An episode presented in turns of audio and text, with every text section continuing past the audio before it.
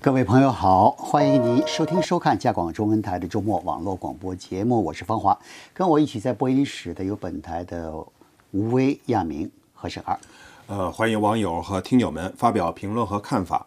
我们的电子信箱是 china 二 r c i n e t 点 c a，我们的新浪微博是加拿大国际广播中文。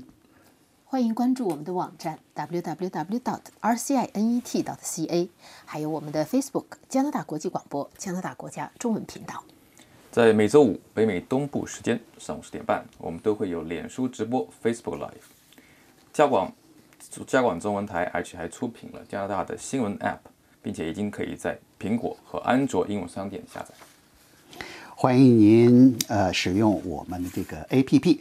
在今天的节目里呢，我们谈谈这个星期我们节目中的几篇报道。呃，首先呢，亚明，你做了一篇报道，讲的是华为公司的这个五 G 设备问题。华为公司呢，随着孟晚舟在加拿大呢被这个警方拘捕，是应美国政府的要求被警方拘捕以后呢，嗯，华为公司的是否加拿大呢是否会在将来进行五 G 项目的时候呢使用华为公司？的设备或者让华为公司参加竞标呢，一直成为一个热点关注的问题。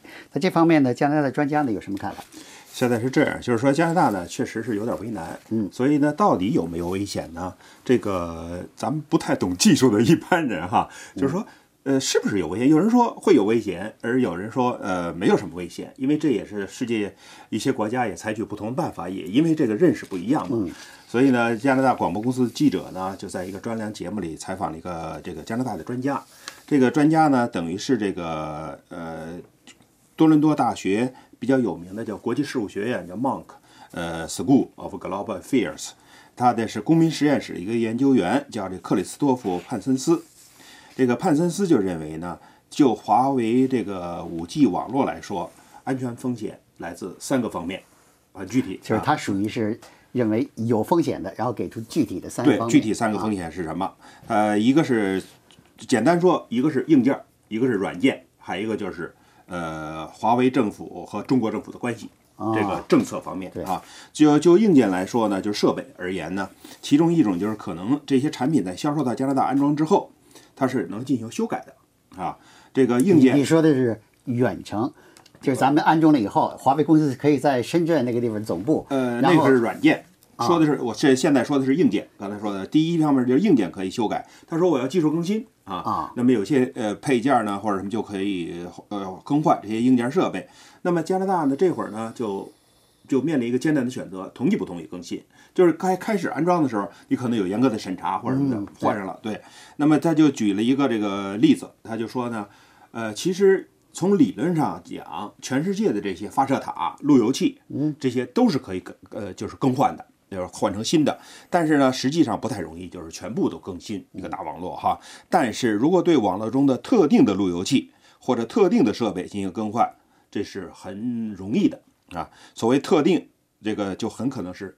这个路由器或者这个塔靠近一个重要的地点、重要的人物，或者是一个重要的位置，那种基站塔，那么更换它就多容易呢？就像在家里换一个灯泡，就那么容易啊。嗯，但是但是你还是买这个华为公司新的设备来换掉原来旧的设备。对呀，就是就非常容易，就是华为要换的话很容易。可能也不是整个换，它不是整个换。对对对，就是第二个问题呢，就是说这个。刚才我说的就是软件的问题哈，那么都像就像我们的电脑啊、电手机呀什么这些一样，对，三天两头给你发通知，告诉说你这个软件要进行更新了，因为它有一个操作系统，对啊，这个就是说操作系统在运作，操作系统呢也是可以由制造者去更新的啊，而且有时候制造者可以通过后门来进行修改，根本不告诉你。那么这就意味着呢，他们可以不用申请授权就可以进入系统。照你这么说，我是我收到通知让我点一下同意还是不同意，人家还是给我授权了呢，给我这个选择了呢。但是如果是这骇客啊害你的事儿，绝对不会通知你的啊。是，那公司会那个那个是另外一回事。对，这就是我所说的这个后门进来，就是就是骇客就是通过后门进嘛，一般就是说。行，这个是第二个风险，软件。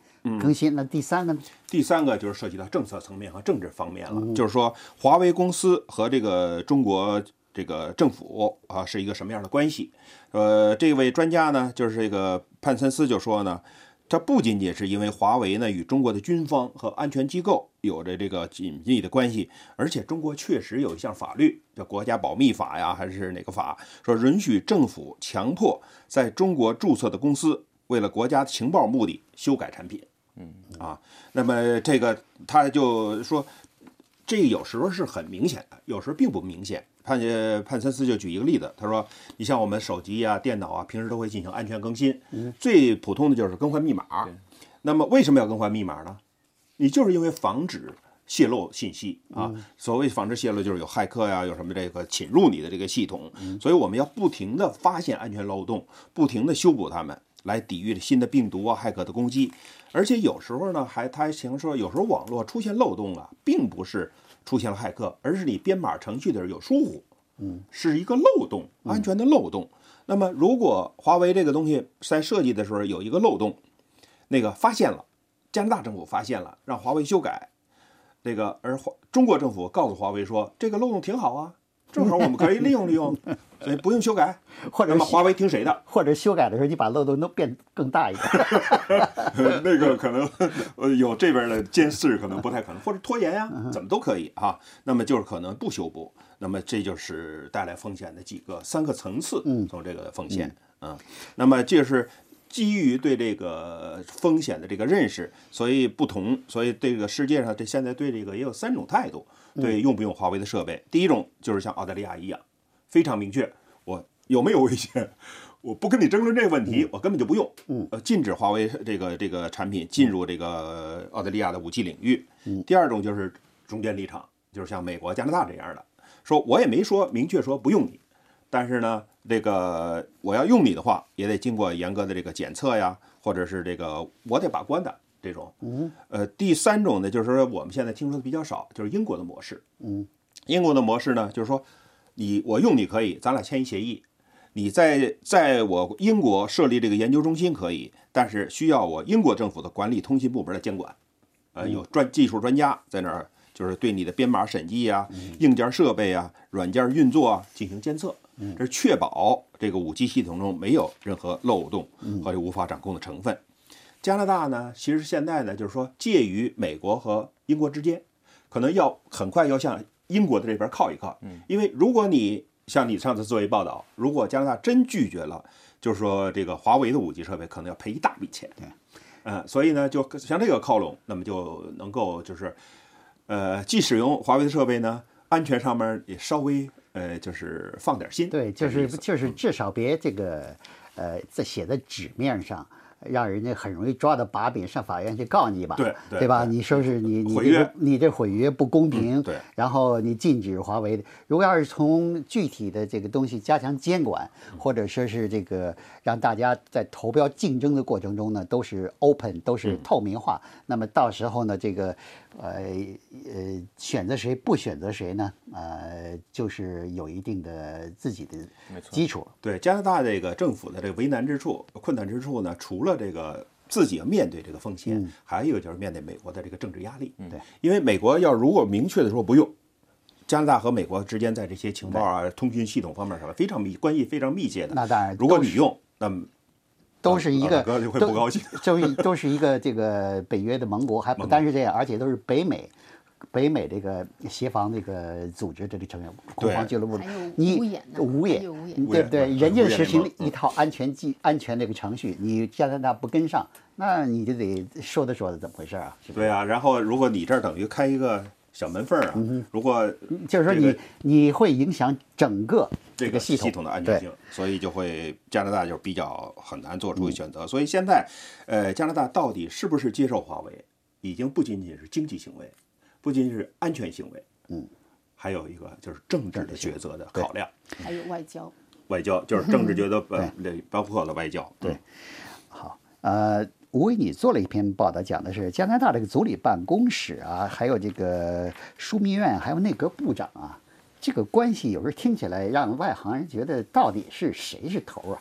到底听谁的呀？对，还这个关系吧，实际上这个政府内部怎么运作？要是正常时期，其实一般普通就算是选民关心政治的，他都不太知道，也不太关心。但这个星期呢，就是因为前司法部长威尔森·雷布尔德星期三的时候在这个议会的一个司法委员会作证，那么他作证当中呢，他提到的，他指或者是说可以说他指控的有十一个人，这里头除了总理本人以外，还有枢密院。的秘书长，还有总理办公室的几个官员，另外还有财政部长和财政部长的这个办公室的一些。财政部长也就算了，财政部长那那就是一般都说是政府的这个内阁的二把手嘛，对对不对？对，但是呢，他至少就是说在理论上，他和这个司法部长应该是说他不可能压服压着他去做决定。所以这个其他的这些人都属于是这个呃，就是说从政府的这个部长的职位上来说呢，你看不出这些人这些人是有什么轻重。对对吧？对，就是看起来他们看起来他们并不是上下级关系，但实际上呢，这些就是一个是枢密院的秘书长，一个是总理办公室的那几个就是主要的官员。实际上呢，他们是可以说是渥太华的这个议会山权力金字塔的最高层。嗯，但是呢，就是通常他们都是在幕后。呃，说起来，从这个枢密院的秘书长叫维尼克，实际上他上个星期已经在这个已经在已经在这个呃委员会作证了。他的这个角色呢，这现在就被 这大家挖出来，就是作为这个知识普这个加拿大的这个政治系统的知识，就是书面秘书长，实际上他权力大到什么程度？他相当于副总理，嗯，同时他也是内阁的秘书，同时他还是就是整个联邦公务员系统的可以说是大头目，他是总管。那么他的这个。平常的这个工作呢，他最主要的就是说，一可以说是它是一个联系，在内阁做决议的时候，他要确保内阁在做决议的时候了解足够的情况。比方说，他尤其关注的是这个政策是不是可行，你是不是公众利益是不是会受到影响，受到怎么样的影响，有什么样的经济后果，就是他要保证这个决议做在做决议的时候，这些部长们了解足够的情况。然后这个决议做出来了以后，他要确保部长在执行的时候，这个这个决议能够妥。善的执行，所以是一个非常关键的一个人物。我我可以这个呃这个理解它的重要性，因为什么？今天早上星期五早上，呃，特鲁多刚改组内阁，有的这个那个新上任的部长啊，实在是缺乏什么这个职呃这个掌握对权力的这个经验，掌握权力经验，有的这个从这个部长调到那个部长。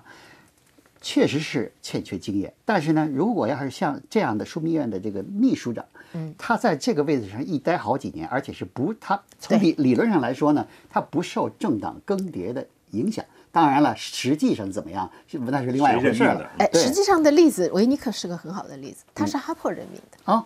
他是哈，但是哈珀当时任命的时候他是副手，就是说是副秘书长。然后特鲁多上台以后，把他提拔，把他提升成这个秘书长，正式的秘书长，就等于就是这是真的是一个把关的人物。那么你刚才说到部长缺乏经验，部长后面还有一个副部长，也是可以一待很多年的，就是就保证这个工保证这个运作嘛，这个政府工作的运作。但是说说起来呢，就是说有一个专家就分析。把他这个书面秘书长和内阁的这个不是内阁总理办公室主总理办公室和总理办公室主任做一个比较，就是说枢密院的这个秘书长，他的工作是运作导向的，他看这个工作能不能就是这个决议能不能实施，就是实际的。总理办公室呢？正好是另外一方面，是它是政治导向的，所以你看上上个星期，呃，前一段时间辞职的那个是特鲁多的高级顾问叫巴茨，他就是总理办公室的一员，就是他管的，他关心的不是政治后果，不是经济后果，但是更重要的是总理的形象啊，执政党的形象啊，选民的支持率啊，这些。你你这么说就就是配上套了，这个枢密院的秘书长来看看你这个决策决定。啊，从整个国家的经济层面、政治层面来说，是不是合适？那边的这个总理的这个呃，总理的首席顾问或者总理办公室的这个头呢，他看的是这个决定能不能有助于我自由党再次当选，对，对我的选票影响如何？对，人家是从这个角度考虑的。对，是这样。那么这现，那么在加拿大这个，因为这次就说起来，实际上。归根结底还是因为这个，就是关于这个司法部长的这前司法部长的是不是受到政治压力，政治是不是干预了司法独立，还是这一方面。那么加拿大这里说的司法部长，加拿大这里还有一个比较，就是我觉得在他们的关系里面增加了一点复杂性的，就是司法部长他是兼任总检察长的，等于是说，而且他的律师有一个规定，我是我也是这一次我才知道的，就是担任司法部长的人必须有律师资格。它实际上它的一个就是公众不太在意，但是政府非常在意。他实际上是政府的首席律师，嗯所以在这种情况下，他一方面他是司法，就是他他等于是说有两顶帽子。他一方面是民选的官员，而且是这总理的手下，但是另外一方面他是总检察长，就是他又他又涉及到这个就是起诉这一方面。嗯在这种情况下，这个这个就等于是说，你说越界是不是我们就是这些官员是不是越界呃去干预他了？就是实际上在。在这个线的两边有很大一部分是灰色地带。那有的时候我们经常知道的就是，比方说两级政府之间、部门和部门之间遇到这种灰色地带的时候，双方都往前拱啊，就是但双方都愿意就是在在自己这个灰色地带才是你施展政治手腕的地方，对对不对？那就看谁的手腕高了。对，看谁实力强、手腕高，谁谁厉害。但是呢，遇到司法呢，这个事情就有点敏感了。对，就是你要真的越界了呢，那就就是还得还得有一个界限在那儿。但是对这个界限怎么看，那就是另外一回事。所以现在的所有的争论呢，就是你都说不越界，不越界。但是你这个你这个界限画在这儿，他这个界限画在这儿，所以到底就是没有一个大家都公认的一个界限在里面。是是这样。那么现在呢，就是呃这个。调查还在进行了，然后接下来马上要作证的就是这个刚刚辞职的这个高级顾问巴茨。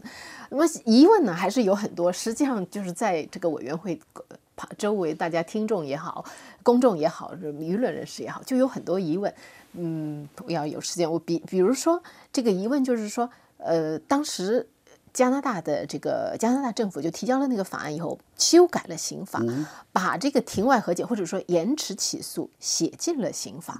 实际上写进刑法，你可以说几乎就是为这个公司。量体裁衣，就是做修改的是明显的是把这个 S N C l a v a l a n 放在那个自己的视野里，而且当时他是唯一一家被起诉的公司，至少现在好像也还是，而且这个法律的修订本身也是他们游说的一个一个成果。但是现在就大家不明白的就是说，为什么当时政府通过了这个法律，你量体裁衣给他裁了，裁完了你为什么就最后又不做？就是说为什么就是呃。威尔森·雷布尔的司法部长也好，总检察长那个检察官他手下的检察官也好，为什么拒绝给他这个待遇？不是这个，他们就是因为根据，因为他这个待遇呢，他有几条限制条件啊，就是说不能够用于用于什么虐待人权的行为，不能够用于什么什么战争罪行为，他有一些这个限制条件在里边。而这个限制条件对于这个司法部长来说很清楚，S S N C 拉瓦兰就因为这个限制条件就不能够。适用这个条款，所以这个对于他们来说呢，呃，是做出这个决定是有他们的这个根据的。对，嗯，还有就是说，还有一个疑问就是，威尔森·雷布尔的星期三的作证被有评论家评论说，大家都以为他是自由党的人呢，都以为说他扛着把铁锹去把自由党的后院挖一遍，结果没想到他开了个推土机来了，就是他造成的破坏力可能会直接影响到今年的这个这个大选。所以这个就是这个东西。呃，现在来说呢是震撼性的，但是具体的长远结果如何呢？嗯，可能是更有意思的。对，还有一个就是，但是具体最眼前的一个结果就是，他还还会不会在自由党的这个议员议员团里待下去？对，就是这个也是这个是一个一个大家都在看的事情。行，下一个题目呢是沈二，你写了呃，准备了一天，呃，讲的是记者的定义是在起变化，那么是如何变化的？呃，是这样。首先，这是一个好消息啊，因为就是说，这是根据一个 LinkedIn 的这个职业这个网站的一个调查结果来来公布的。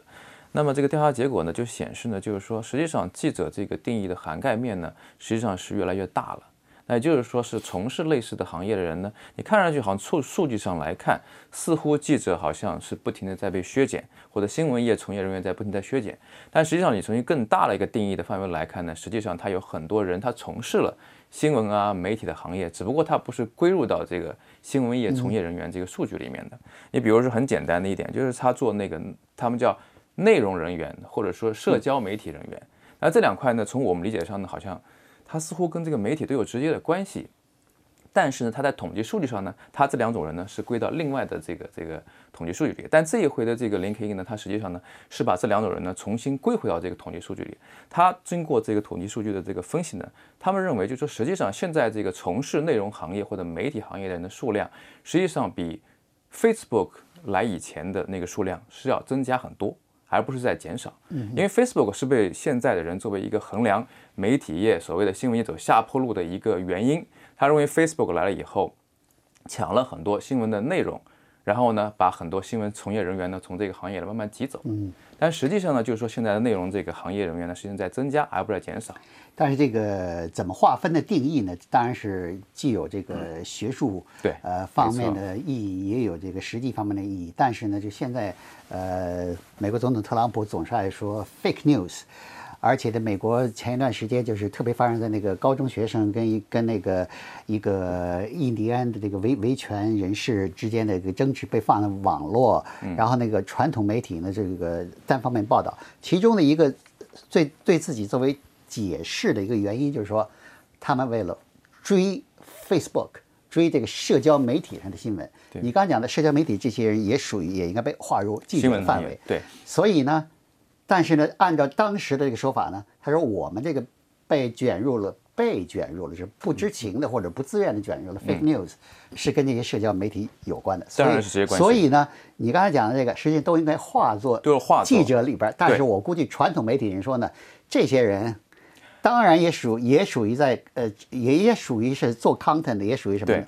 但是呢，他们跟这个 fake news 是有。很大的关系，推了推波助澜的作用是。现在就有一个问题，就是说是不是要，现在是，OK，现在就是有一个问题是，是不是要要用同样的新闻从业人员的标准来规范整个内容和媒体行业？因为包括那很多人他自己写一个博客，对不对？他实际上也是写的新闻，实际上也是写文的这些内容，包括有的时候也很实质性很强的，但他们的标准却没有说拿这个行业的标准去规划，这样造成一个问题就更严重了。是。啊，亚明，你还做了一篇报道，讲的是安大略省，加拿大最大的省份，在医改方面，这个好像是迈出了其他省都没有做过的事情。是啊，这个安大略省新上台这个保守党政府哈，嗯，还真是这个一上来以后就是大刀阔斧，呃，做了一些重大的政策这个调整和改革啊，呃，有点特朗普的劲儿哈，福特，然后就是他干的比特朗普啊还要这个呃快。为什么呢？特朗普总受到国会的掣肘。对，哎，你今 你今天通过了这个，不是国会反对，要是下面的州就给你告上法院去了。所以他这个干事儿总是受到各来自各方面的干扰。安大略省政府这方面就就快多了。对，虽然有反对党，但是反对党的现在比较弱啊。就是其实加拿大的公共医疗体制啊，我们人人都清楚，嗯，太多的问题了啊，浪费也是严重。呃，不，浪费只是其中一个，就是说这个太需要这个。动大手术了啊，等于安省呢开了个先例。这个手术有人说是个大手术，可是也有人说不够大啊，就是只它只是调整了一个这个整个呃卫生保健系统的运作方式和管理管理方式。那么对这个消除官僚机构、这个提高效率和方便患者这方面呢是有所这个将有所推动啊。那么加拿大这个。因为我们大家都知道，所有医院都是公立的哈，看病不用花钱。每年国民收入中用到这个医疗保健上的开支，这个数额太巨大了啊！你比如安大略省啊，它作为加拿大人口最多的省份，每年的医疗保健开支要六百亿啊，六百亿加元。嗯，所以呢，这个。公共医疗体系这种官僚主义啊，效率低下呀，浪费啊，等这很多问题啊。那么此前的这个安省的医疗保健体系，它是把全省分成十四个区啊，每个区都有一个管理机构，区卫生局哈。简单说就是，然然后呢，这个省级呢还有六个，就是这个医疗保健分支，包括这个癌症护理局啊，呃，省电子卫生局，呃，负责血液和器官捐献的这个叫生命网络中心。呃，健康共享服务、健康质量管理，还有就是一个专门的机构，就是专门管医疗系统的这个人员的招聘。所以他这个开刀手，太臃肿。所以他的开刀首先是精兵简政，减减少机构。对，精兵简政。所以呢，这次而且互相互相之间会扯皮呀。哪个事儿你你管我不管，我管你你不管我也不管什么这些好多这些事儿。那除了精兵简政之外，他还有什么措施？为什么还有保措施？就是怎么方便患者的这个服务啊？比如他提供了这个呃电，因为现在电子这个电脑互联网不断的发展嘛，所以他为要提供这个这个患者提供这个呃预约医生啊，这个寻找我这个病应该怎么看呢？还有是这个。都会提供一些这个方便。另外，呃，在加拿大全国，我们就是讨论这个，就是说电子医疗档案这个事儿已经好几年了，对，就一直也没有实现。安生这回就也要实现了啊。行，他这个他有一个提法，我觉得非常好。他说要改变以前医院大厅就诊的方式。哦，那我们一想医院都是大厅里好多人啊，都在那来挂。当然加拿大不用挂号，都是预约，但是也有好多大厅里等着的。呃，等着这个急诊也好，等着其他的诊疗也好，那么这个是不是这样就能够提高效率？呃，一个是从管理方，再一个从服务方，嗯啊，这个共同协作，呃，如果搞得好的话呢，能够提高效率，能够方便患者。嗯，呃，但是我们也需要再看。对，这个毕竟是他是第一个进行这如此重大改革的，所以他如果改革成功的话呢？会对这个加拿大其他的省份也有一定的促进作用。嗯，对。好，呃，今天的咱们的呃周末广播节目呢就到这里。呃，我是方华，谢谢您的收听。我们希望听到您的看法和建议。祝您健康愉快。我们下次节目见。